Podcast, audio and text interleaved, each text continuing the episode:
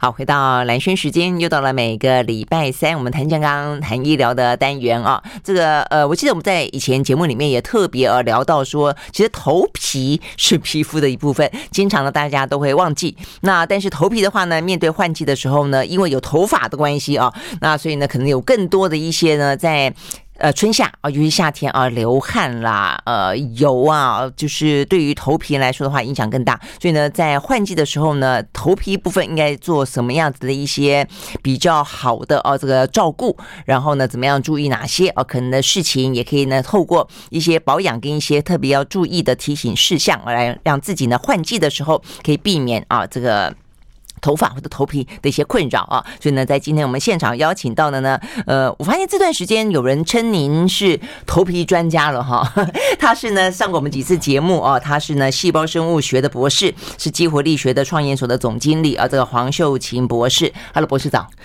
兰萱早，各位听众大家早，是不是？我看好像有些新闻报道都讲你是头皮专家，其实这真的不敢当了，因为我只是觉得很想要跟大家分享头皮相关的知识，因为过去我没有在做这个部分的时候，对。头发怎么长出来？其实真的很没概念。嗯嗯、是啊，是啊。对，然后那个头皮，其实我也是跟这个黄博士聊了几次之后，才发现说，啊、这个问这个问题其实蛮蛮有意思。就是我觉得很多人都不会去细究它，对不对啊？所以你就不晓得到底呃，头发白跟黑是什么原因，头发呃多跟少是什么原因，那头皮呃会怎么样，对不对？没有错。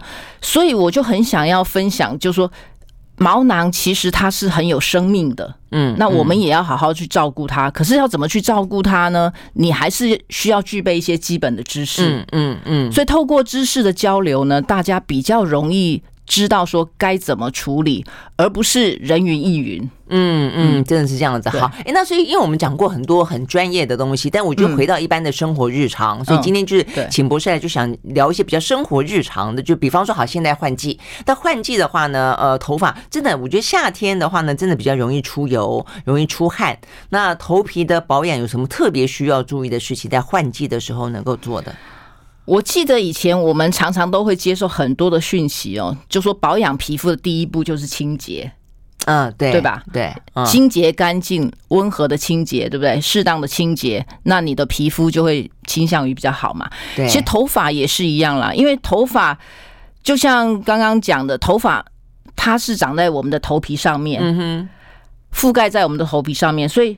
相对我们裸露的皮肤呢，是比较复杂一点的，嗯，而且在我们的头皮底下呢，还是有非常多的微生物在滋生的，对对，嗯，所以考虑到这些的话，清洁是很重要的。可是呢，以我们现在一般人来说，清洁又会倾向于是过度清洁，嗯，譬如说刚刚一直提到说夏天了换季了，对不对？出油会比较多，对，然后流汗也会比较多，嗯，所以。很多人现在也流行上健身房嘛，啊，对，可能一天洗个两次头，嗯嗯，这都是有可能的，尤其男生啦，对，啊因为我过去有碰到很多朋友，就说他年轻的时候很爱运动嘛，每天洗两次头，那他到四十岁之后呢，他的头皮就非常非常敏感了，嗯，就已经问题不断了，所以这个我就要特别提醒年轻人，他是因为头洗太多的原因啊。是太多次，还是因为它的洗发剂的关系？重点在于洗发精的问题。嗯，因为洗发精它是一个呃，我们知道界面活性剂嘛，嗯，它是要把我们油带走嘛。嗯嗯。那有些洗发精它使用的界面活性剂呢，就是那种清洁清洁力太强，嗯，就不能挑清洁力太强。对，清洁力太强的时候呢，因为它是要把。把油带走的，同时会把我们头皮上面的油脂给带走，嗯、甚至细胞上面的那个细胞膜最外层的细胞膜也是由油脂组成的，嗯，它也会把细胞膜给破坏掉了。哦，所以你的头皮呢就会受损。嗯，而且细胞膜不是也有保湿的功能在吗？对不对？细胞膜它在保护细胞嘛，对不对？对。那如果你被破坏了。整个细胞就会死亡嘛，嗯哼，嗯哼，所以这个就是我们要非常注意的。所以我们常在讲说，如果你必须要一天洗两次头，那你可能就得选用那种温和的洗发精。嗯嗯，为什么现在大家都会讲说避免用硫酸盐系的洗发精？譬如说什么 SLS、SLES 这种，嗯，硫酸盐系的，你看很多那种行销广告上面会讲啦，说不含硫酸盐系，就是因为这种硫酸盐系它属于阴离子的界面活性剂，它清洁力是特别强的。哦，这样子，对，嗯，好，那可是如果说你是出油很厉害的，都特别厉害的，你就可以选用这种。呃，清洁力比较强的洗发精，把油脂清洁干净。哦，所以反过来说，如果说你是出油的话，就不能挑这些什么不含什么什么的了。对，那但是问题，他如果挑了这些含呃这个什么呃呃什么硫酸硫酸盐系的界面，那这样的活性会不会伤害头皮呢？那怎么办？那你就是减少洗头的次数。哦，这样。譬如说，你你如果觉得你一天得洗两次头，对不对？嗯，你可以在出油状况比较。严重的那个时候呢，用洗发精，然后另外一次你就用清水冲洗嘛。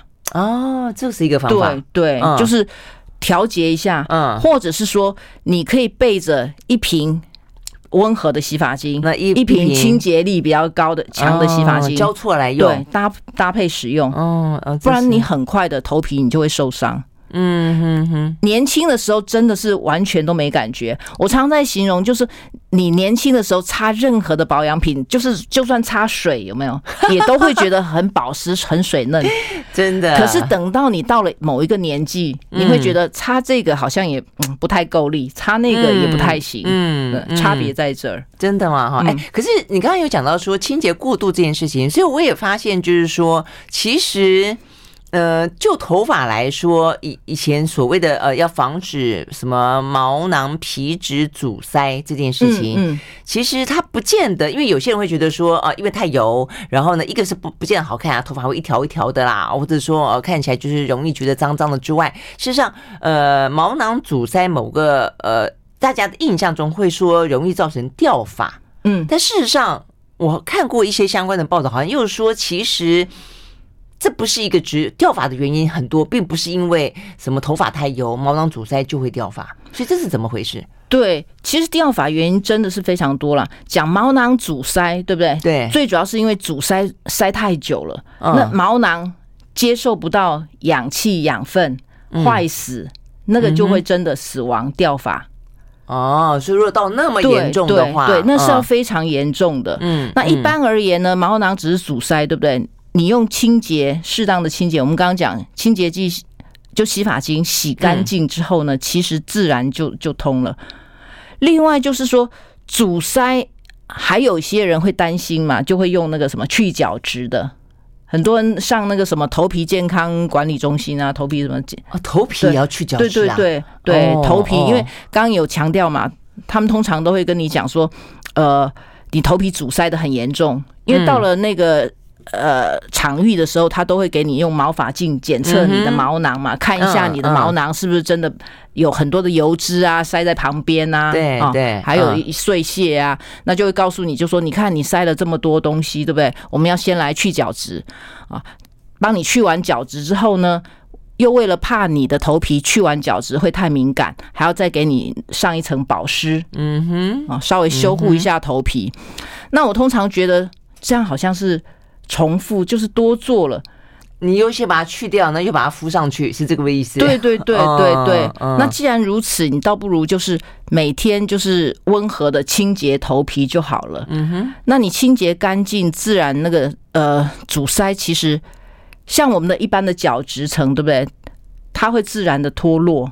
嗯，自然脱落，所以透过我们清洁呢，自然就会把它洗掉了。嗯，所以不是太大的问题啦。所以只能说意思说不需要说来那么特别的去去去角质，因为一般我们不知道说你该去该怎么去才会去的很干净，然后又不伤头皮，对不对？嗯，所以所以通常都会造成过度的去把角质层去掉。那角质层其实是保护我们头皮的最外的一道防线。所以你一旦角质层受损的时候呢，我们头皮上的微生物呢就会开始滋生作乱，嗯，就会随着那个破损的角质那个缺口，就会进到我们的那个对，就会进到我们细胞比呃就是皮肤的比较内层，嗯，所以你就会造成一些发炎反应啊，发炎反应，你头皮就会开始痒，甚至开始有头皮屑，嗯，所以一大堆的问题就出来了。我们常在讲说。一开始会有头皮敏感、头皮屑，通常都是因为头皮太干所所引起的。那第一步呢，一定是你过度的清洁了你的头皮，可是你当初不自知。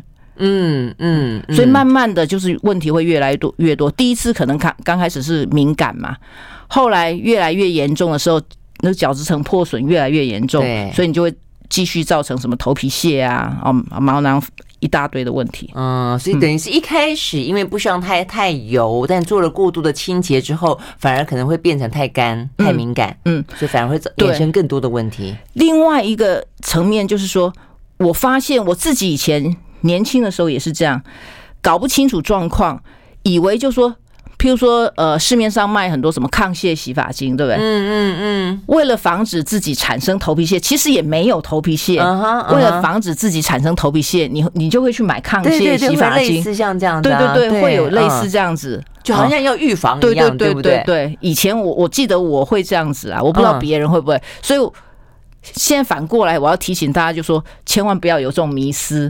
嗯，就说真的是自己有什么状况的时候呢，呃，在对症下药就好。对对，因为所谓宣称有抗泻，通常都是含药的成分。所以你尽可能不要去选嘛，就选一般，你可以选说，呃，油性皮肤用的、干性皮肤用的或中性皮肤用的这样。嗯嗯嗯，对，因为我们刚刚就是从呃换季，然后呢，从可能会有过多的油啦、出汗这个问题开始聊起，所以我就觉得这个到底呃头发过油、头皮过油这个问题是什么原因？其实真的是我们刚刚讲有非常多不同的原因嘛。那所以你刚刚讲去角质也不需。不需要过度的提防，什么抗性也不特别需要。你刚刚讲去角质，就想到联想到身体不也是吗？是，我觉得女生都很啊，都反正都会受到这些广告啊，或者说新产品的影响。然后脸也是一样啊，三不五时会去角质，然后。有一段时间不是很流行，他们会在，呃，帮你呃，在这个呃，就是那些临柜的时候，那些化妆专柜，他就帮你试，不是搓搓搓搓搓搓出好多东西来，说哇，这个听起来原来哦，你的皮肤呃角质这么厚，所以你就就要买他的产品。后来我我不知道看了什么样的报道之后，就发现说，它其实那不是真正你的角质，它是本身那个。涂上去的那个液体，那个角质的凝胶呢，它本来就是胶质，对不对？它本来就是胶质，你搓一搓呢，它就是会有碎屑下来，所以你就以为那就是他说的是你自己的角质，你就哦，原来我这个角质真深这么的厚，这是。对，没有错，通常都是这样，嗯，所以嗯，所以皮肤也不能够太常去角质，也是一样，会搞得太过敏感，对，对不对？嗯。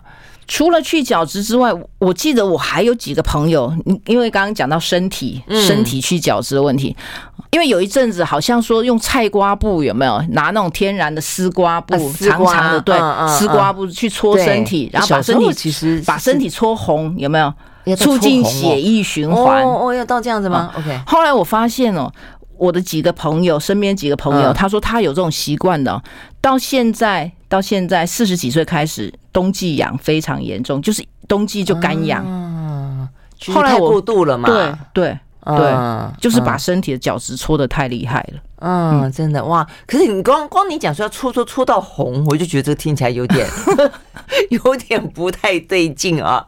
好，所以呢，其实真的有很多迷思哦。一方面，我们都会希望好好的照顾自己，保护自己的皮肤，让自己看起来呢，呃，更健康、更水嫩啊。但有些部分的话呢，真的是有太多过度的行为了啊。OK，我们休息，再回来继续聊。I like 好，回到蓝轩时间，继续和现场邀请到的这个黄秀琴博士，他是呢呃专门研究呢这个细胞生物学的啊，他现在也是呢激活力学创研所的总经理啊。那我们聊到呢这个相关的头皮的护理，其实我们刚刚聊一聊就会发现说，呃，对于这些什么头皮啦、头发啦，其实女性在意的程度哦，跟女性懂得呵护自己的程度，或者女性被教育也好，或者被宣传作为一个宣传的重点对象也好，都会特别的啊这个注意到这个事情是一个非常。常锁定的对象啊，target，我们要这样说啊，呃，但是所以从这个角度来看的话呢，女性呃会得到很多的讯息，但是女性有时候呢也会很容易呢呃 上当受骗。但我觉得这都是呃经验，都是付学费啦，付学费费，那目的是希望呢呃得到更。更多、更正确、更适合自己的一些呃知识跟尝试嘛啊，但是我们也试的是说让大家不要呃过度的呃这个付了学费之后才知道，所以其实很多状况回过头去想，年轻的时候也也就是常会像我现在的一些保养都做的越来越简单。嗯，对、嗯、对，的确是。不过也因为蓝轩天生丽质啊，皮肤本来就好啦。没有没有，我真的觉得，嗯，我觉得就是我们到底呃，有时候买这些保养品啊、化妆品，有多少是给他呃行销品牌 的费用，就多少是真正实质啊那个产品本身的费用，其实真的是呃。是是，可能可以稍微的呃注意一下，就是不见得是贵的东西一定好啦。啊。但我要讲的就是说，女性啊，就女性对于自己的一些头发啦、啊头皮啊等等的一些在意的程度，我觉得也是很高。因为我们过去在讲到头皮，经常会讲到掉发，会讲到秃头，都比较讲男性。嗯。但我现在要问的就是说，我要替很多女性朋友去去去问，因为自己也到了差不多年过五十的年纪了。哎，当然很多人都会问我说：“啊，你好好啊，你头发都是黑黑的。”然后就：“哎，你头发还很多。”我说：“其实没有哎，我以前头发更多。那我每天洗头的时候呢，真的也难免都会掉一把，尤其我头发长，所以呢，呃，感觉起来那一把总是好大一把哦。那所以心里面也会觉得呃，有一点点。”担心哦，但是当然相对其他朋友来说还还算好很多了哦。但是其他朋友这样跟我分享，我就发现说哦，原来他们的问题困扰这么大。我觉得有几个啊，第一个就是说掉发，第二个是头发变细。嗯，哎，我以前都不会注意到头发变细这件事情，哎，后来呢，我就回去摸我妈妈的头发，我发现我妈的头发真的变得细很多，所以我心里就有个警惕，就是哦，原来年纪长了以后头发会变细，所以你的头发看起来原本的蓬松，其实现在变得扁塌，其实。有些不是因为掉发，有些因为头发变细，是或者两个原因都有。是，哎，所以为什么啊？因为年纪大了之后，对不对？所以对于轻熟女跟熟女们，我觉得一定很在乎这个话题。对，因为年纪大了之后，那个毛囊里面的细胞呢，其实生长是会变缓慢的。嗯，因为老化嘛。嗯，老化之后呢，所有的机能真的都会变慢。嗯，那毛囊它是它是有生长周期的，嗯，我们讲生发周期，一个是成长期、退化期、休止期，嗯，所以在老化之后呢，你的成长期就会缩短，嗯，一般正常的话，成长期可能是一根头发啦，你就一直长长二到六年，啊，可以长二到六年。可是如果说你今天一旦是年纪比较大，或者是说呃，机能不好了，它可能成长期就缩短了。我们刚刚讲二到六年，你原来可能六年，对不对？它可能就两年了。两年之后，它就进入退化期，它就休眠了。OK，休眠了。然后退化期之后呢？所以讲的是一根头发，一根头发。那一根头发休眠之后，它会怎么样？掉落才会掉落，是？休眠之后，它就是它就是细胞不再继续长嘛。嗯哼，啊，只是休止在那里。停在那里，停在那里，然后它会正式进入休止期。休止期就是完全不长发，毛囊萎缩了。哦，毛囊萎缩。所以休止期的头发呢，它就是稍微的插在毛囊里面，因为它底部萎缩了嘛。嗯啊，所以它只是很轻轻的插在头发，原来头发是轻轻插在毛囊里面，所以你在梳头发的时候呢，它就很容易掉落。哦，OK，啊，嗯。所以你有些人呢，他休止期就拉得很长。我们一般讲说休止期可能呃半个月到两个月。嗯哼。那像我们健康人，对不对？如果机能很旺盛的，他可能半个月的休止期之后呢，他就进入下一轮的成长期。它进入下一轮的，同一个毛囊吗？同一个毛囊，可是它底下会长新的，因为干细胞会会爬下来，会分化成新的毛囊。新的毛囊它长新头发，它就会一直把那个旧的推出去，推出去，推到头皮以以上的时候，那个旧的头发就掉了。哦，那正常人每天就是掉五十到一百根，就是这样每天这样推推上去的那个，嗯哼，了解，那个休止期的头发。嗯，那有些人呢，刚刚在讲说机能不好，毛囊已经生理状态不好的时候呢，它的成长期就缩短了，大部分都停留在休止期。嗯哼，所以那个毛发呢，因为底下不长嘛，所以它的根基也很弱。嗯，你一梳头发，对不对？就掉，掉的特别多。对，然后再长。对。然后细胞也不再增生，有没有？哦，所以呢，你的那个细胞，那个头发就变得很细，然后又长得慢。哦，所以一个就是说，呃，掉的快的问题，一个是掉得快，掉了以后长不长的问题。对，一个是掉的快，然后一个是掉了不长。嗯，然后另外一个是长得慢，啊，长得慢，长得慢嘛，嗯，长得慢，你就会头发就长得慢嘛。你一根头发，你以前可能。呃，譬如说每个月可能要去剪一次头发，现在变成三个月才剪一次，嗯嗯，就头发长得慢。另外一个就是底下有没有长？底下的细胞呢，它也增生速度变慢，所以也长不出。嗯嗯，因为长头发它有好几个不同的细胞组成的，嗯哼，有的细胞是负责长粗的，有的细胞是长快的，有的负细胞是负责分泌黑色素长黑的。哦哦，所以这样听起来其实是不是有点像像一棵树或者一棵一一根草一样？就是说，它如果营养不够的话，它就看起来瘦瘦的，枝芽也小小的，对对，所以头发也会这样变得细细的。对，那。如果说你，所以它不是必然哦。照这个博士的说法，不是。如果说你的毛囊一直就是呃营养很够，就是头皮很健康，所以即便年纪老了。也还可还可以维持的很好，真的就不见得一定会变细，就是了。哦，那有些人天生就细嘛，对不对？啊，对啊，那是那是遗传，那是遗传。还有有些人天生头发就油，头皮就油，那也是遗传。嗯嗯，所以大概百分之五十是遗传嘛，那剩下百分之五十就是后天你要去调理调整。嗯嗯，对，因为有些像我们就会这样摸哈，那同朋友在讲的时候，你就会说，哎摸，哎我他们说，哎我头发好像变细很多，我说我好像没怎么变呢。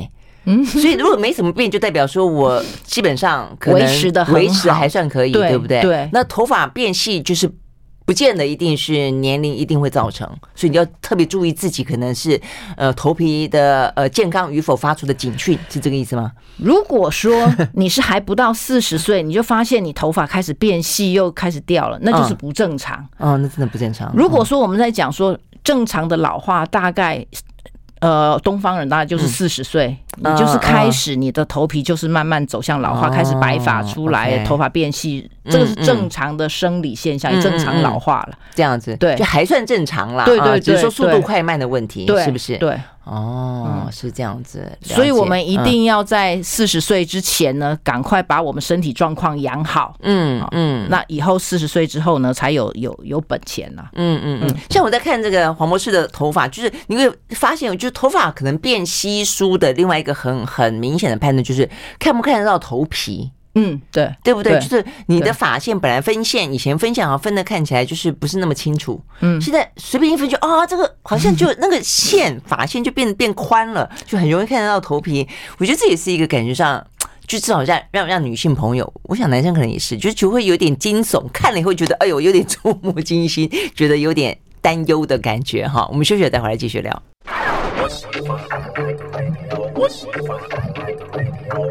好，回到兰萱时间，继续和现场邀请到的这个细胞生物学的博士哦，这个黄秀琴博士呢，来聊我们的头发哦。尤其我们刚刚聊到的是女性朋友啦哦，那我们刚刚讲到的，因为男性朋友的头发哦，跟可能的秃头掉发，真的是好像感觉上大家谈的比较多，所以比较少去谈女性。但是女性的话呢，真的也就是爱美，而且头发如果本来长，呃，有各式各样的发型，当你头发变少，然后呢又变白，或者说呃又变细，就是呃就造型。来说就少了很多的选择啊。那我有些朋友，其实我觉得这也很方便了。坦白讲，就如果真的你走到那一天的话，我就买个发片，我觉得很好。嗯嗯，我觉得也不要去挣扎了，不要有那么多悬念了。我觉得真的就是你碰到这个白发很多，又不要因为。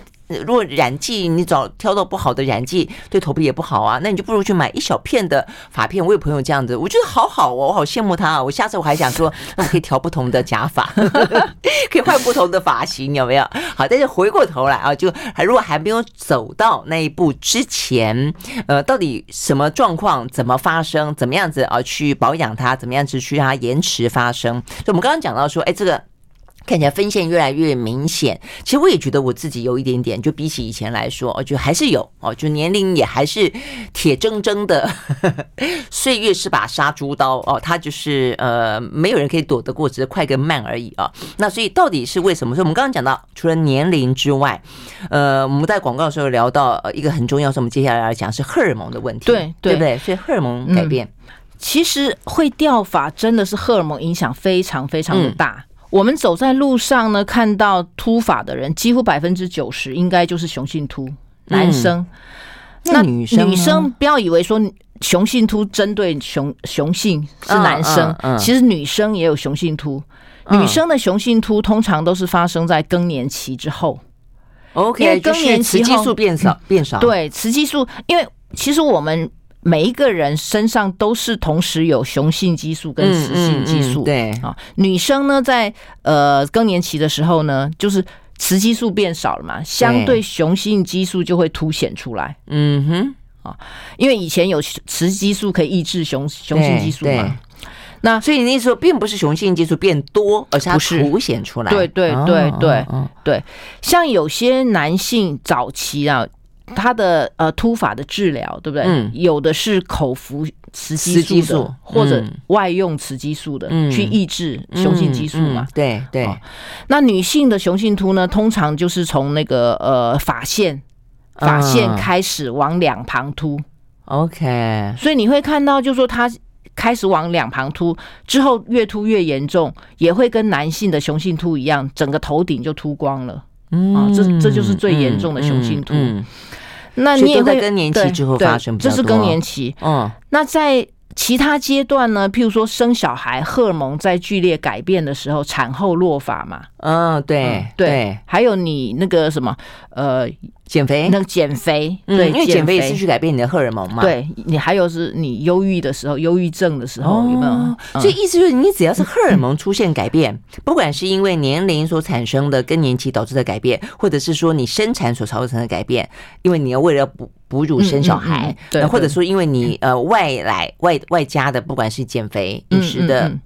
习惯改变，对，只要是改变了荷尔蒙就会，对对。其实因为荷尔蒙很敏感，只要我们生活作息很多地方都改变的时候，你你整个改变就容易造成落发。哦哦哦，哎，那要改变到什么程度？要要我的意思说，稍稍改变就会吗？要不然我们女性的荷尔蒙不是也都是不断的在起伏吗？其实稍稍改变，我们如果是一般人，对不对？稍稍改变，它很快的恢复下恢复起来的话，就不会。造成太大的影响，因为我们刚刚讲毛囊其实成长期还蛮长的嘛，嗯，蛮长的，所以稍微让它停顿一下，对不对？还不会影响到它完全停留在那个休止期。所以意思说，比方说下面小孩，嗯。休息一阵子之后就会再长回来，是是是是这个意思。那减肥呢？减肥一样啊，减肥如果说你呃停止减肥了，对不对？嗯，慢慢再把身体调理回来，它还是会回来的，也是会回来。所以这都比较算是暂时性的。对，那只有我们讲说那个呃更年期那个就没办法，去不复返的，对，那个真的就没办法了。嗯，哎，那如果这样的话，补充雌激素。有有帮助吗？因为很多更年期症状的呃女性朋友，她其实会在医生的建议底下补充一些雌激素，那她也同时可以预防掉发吗？对，的确会，的确可以啊，的确可以啊。OK，会是这样子。好，哎，那这样的我要请教一个问题，是最近比较常听到的哦，就是说有点诡异，就是说疫苗打疫苗。我有朋友是真的，他说一把，我听起来有点可怕。不过我觉得通常啦啊，有听到一把一把的都是那种比较长头发的女生啦。呃，所以这是疫苗所影响的。嗯，现在国外陆续也有一些报道了。早期的时候，我看研究一开始可能零星有没有？嗯啊，所以通常都会讲说结论不明确，说是不是真的。是打那个 COVID-19 的疫苗造成的还不明确，可是现在慢慢陆续越来越多的研究报告，他就会他就会研究，就是说它的作用机制是因为你疫苗打起打进去之后呢，刺激我们身体的一些免疫细胞的活化嘛，嗯嗯、对，那这些免疫细胞的活化呢，它没有办法区分，就是说是是呃外来的病毒，嗯，是是你打进去的疫苗是抗原。还是我们的毛囊细胞，它变成搞不清楚了，所以它攻击毛囊细胞，让毛囊死亡，所以你头发就会掉发啊，这样子。所以那那这个原理跟我们知道的那种自体免疫性的掉发有一个叫做圆形秃，有没有？压力秃有没有？对，那我们讲圆秃，有对对，鬼剃头啦，讲直白一点就是鬼剃头，俗称鬼剃头，跟这个的原理是一样的。就自体的免疫细胞攻击毛囊，嗯嗯，那还有一个研究发现，就是说，如果是你之前是有呃圆形秃的病史的话，你以前有这个有过这样子的话，你打疫苗是不是？对，你打疫苗更容易发生这种状况，所以你可以去想想看，呃，打完疫苗大量落发的人，是不是以前也有那个鬼剃头的状况？嗯，嗯，这个是很明确的。如果你以前有有曾经鬼剃头，那你打完疫苗发生大量落发的几率是非常高的。嗯，代表着它本身的免疫系统可能就比较活跃。对对对，哦，这样对，比较容易攻击毛囊啦。那这样你说它只攻击毛囊吗？对对，嗯，其实它可能攻击了很多地方。那它。它有一部分攻击毛囊特别的明显，造成掉发。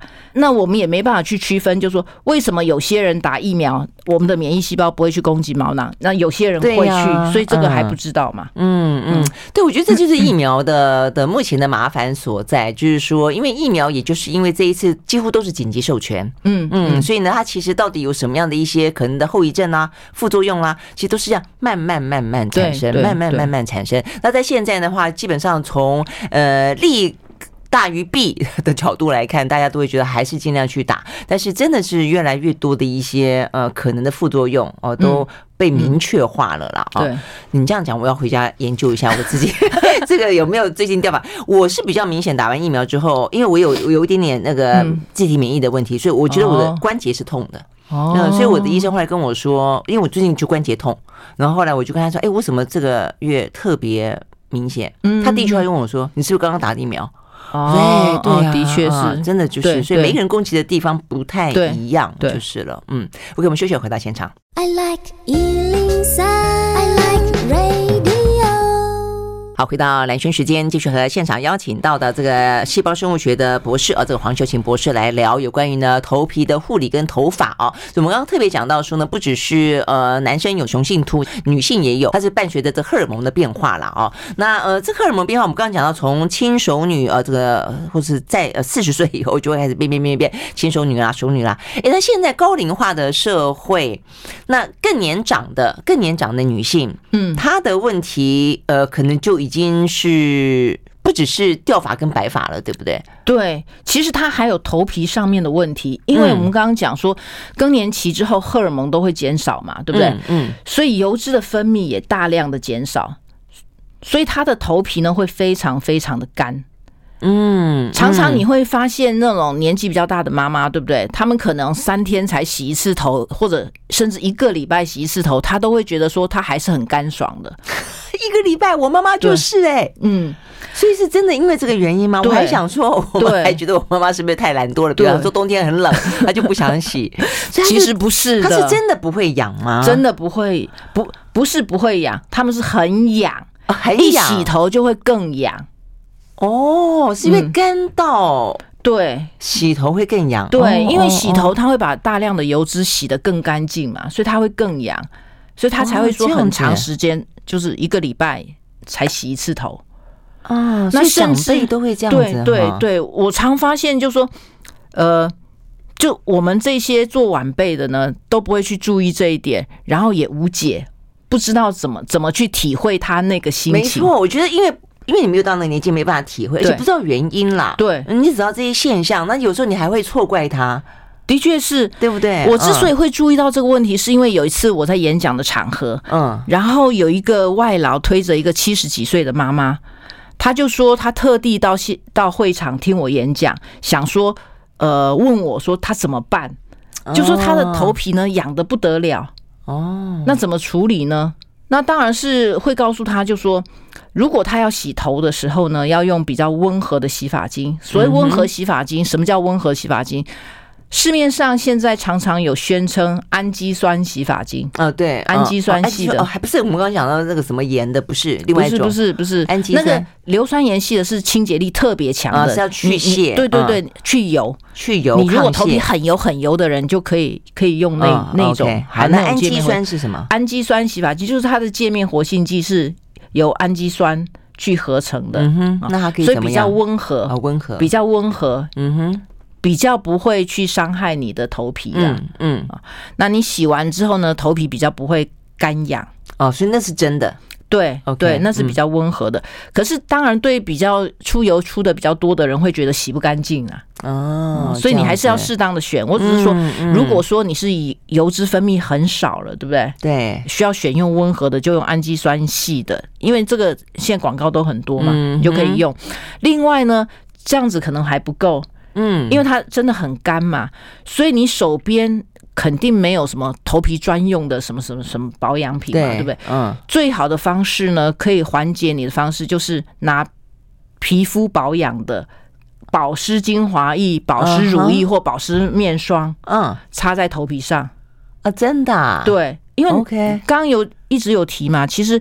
头皮跟脸皮呢是同一张皮，只是说头皮比较复杂啦，比较复杂。我只是说，因为现在对于头皮保养的产品不是那么垂手可得嘛，嗯嗯，所以那你就可以用脸皮的来取代。暂时取代，可是可是我觉得比较麻烦的地方在于说，因为脸皮上面没有毛，对，头皮上面有头发，那你擦了一些过多的保养品在头皮上，你的头发不就变黏黏的、湿湿的了吗？你看蓝轩又回到他自己的模式了。你现在要切换的是 是妈妈，对，那可是妈妈老人家的模式，可是妈妈的头发一样，她变稀疏了很多。我我刚刚讲说这一类的人通常头发比较稀疏，很干燥，所以其实你擦上去呢，它不会觉得黏黏的。头发也不会吗？不会。啊，真的、啊、不会，嗯、因为他头发相对也是也是干嘛，也是干嘛，头发也是干，就跟有些女生擦那个什么呃护发乳、润护发乳、护发油、嗯、那个原原理是一样的，一样的、啊。哦，也有对，现在也是很流行那种有些头发比较干的女生，她会就会擦一些护肤的对对。护发的产品，对。啊，是这个意思，对，嗯，所以其实是有一些呃技巧可以去处理的啦，可以让、让。老人家呢，比较生活品质稍微好一点，比较舒服一点。真的吗？哎、嗯，真的都没有想到有这么切身的困扰哈。我觉得这都是要生活当中真的去体验，或者要去做研究才会知道。好，是因为呃时间关系，所以最后一点时间就是针对我们这样讲起来，呃，针对不同年龄的女性，其实都有不同的一些呃头皮跟头发的状况。所以呢，呃，这些问题面。刚才呃，在呃年长的妈妈们这边，我们有讲到怎么样子去去保养它。那比较年轻的呢，她在头皮的建议上面，你有什么样的？尤其在还在我们这种刚刚啊，比方说要防掉发啦，呃，防白发的状况，嗯，防掉发、防白发，其实除了刚刚讲要吃多吃抗氧化的食物以外，对不对？嗯，啊，补充一些，还有补充一些蛋白质。啊，你刚刚没有说对，补充一些蛋白质，嗯，还有什么呃锌类啊，就是人家讲黑芝麻，黑芝麻黑芝麻还是有用了，还带啊，对，你能想象传统告诉你说说你要多补充的食物，其实都是有帮助的啦。那另外就是说，如果你行有余力，对不对？嗯，你就是用一些使用一些。呃，坊间的一些什么呃保养产品，其实也是有加分的效果了。嗯哼，嗯哼，所以整个来说，哎，那按摩头皮有没有用？